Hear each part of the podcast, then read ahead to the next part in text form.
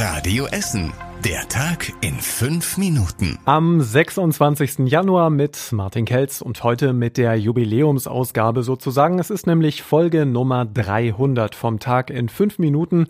Einen schönen guten Abend für euch. Die Kassenärztliche Vereinigung hat auf Radio Essen Anfrage heute genauer erklärt, wie die Impfungen ab dem 8. Februar genau funktionieren sollen. Gestern hat es ja viel Verwirrung gegeben. Radio Essen HörerInnen hatten uns gemeldet, das Impfzentrum in Rüttenscheid sei beim Anmeldeportal im Netz überhaupt gar nicht erst vorhanden gewesen.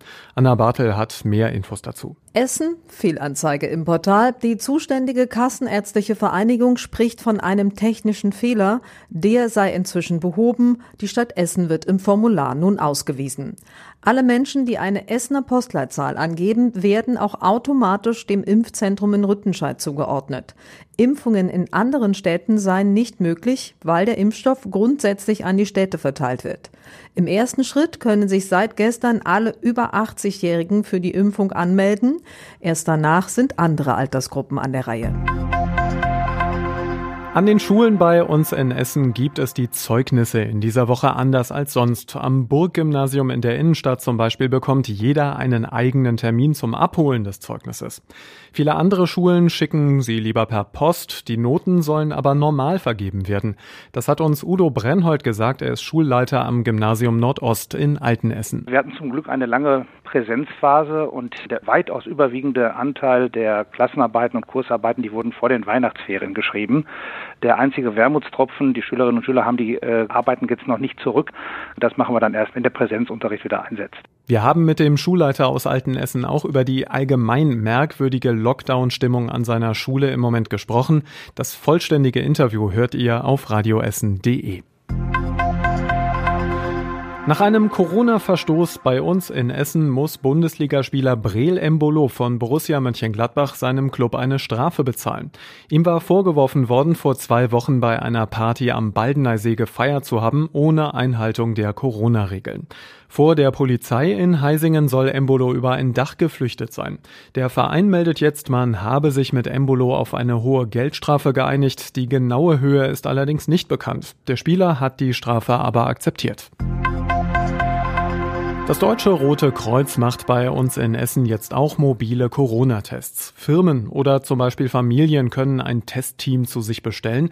Das kommt dann vorbei, wenn sich mindestens zwei Menschen gemeinsam testen lassen. Auch am Wochenende gilt das. Die Tests kosten etwa so viel wie beim Arzt und sind damit etwas teurer als in den Testzentren in der Grugerhalle und im Stadtwald. Hundertprozentige Sicherheit bieten diese Schnelltests nicht.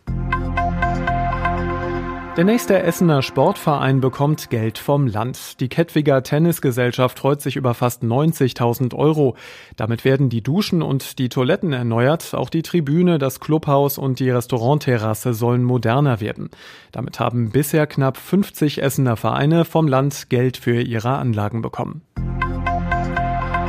In Altenessen hat die Polizei eine Shisha-Bar geräumt, in der trotz Lockdown Gäste waren.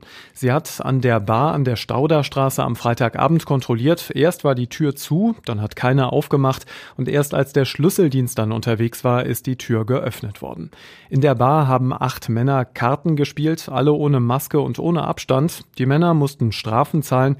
Der Chef der Bar wurde angezeigt. Und das war überregional wichtig. Die Bundesregierung prüft laut Bild-Zeitung drastische Maßnahmen zur Eindämmung der mutierten Coronaviren. Dazu gehören schärfere Grenzkontrollen und die Reduzierung des Flugverkehrs, sagt Innenminister Seehofer. Und im Streit über fristgerechte Lieferungen von Corona-Impfstoff erhöht EU-Kommissionspräsidentin von der Leyen den Druck auf die Hersteller.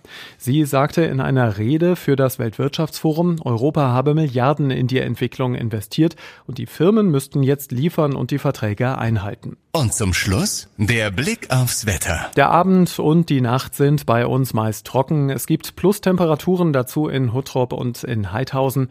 Neuer Schnee fällt also nicht. Der Mittwoch ist dann meist grau bei uns, zwischendurch mit kurzen Schauern und es gibt hier und da auch noch Schneeregen und Temperaturen bis 5 Grad.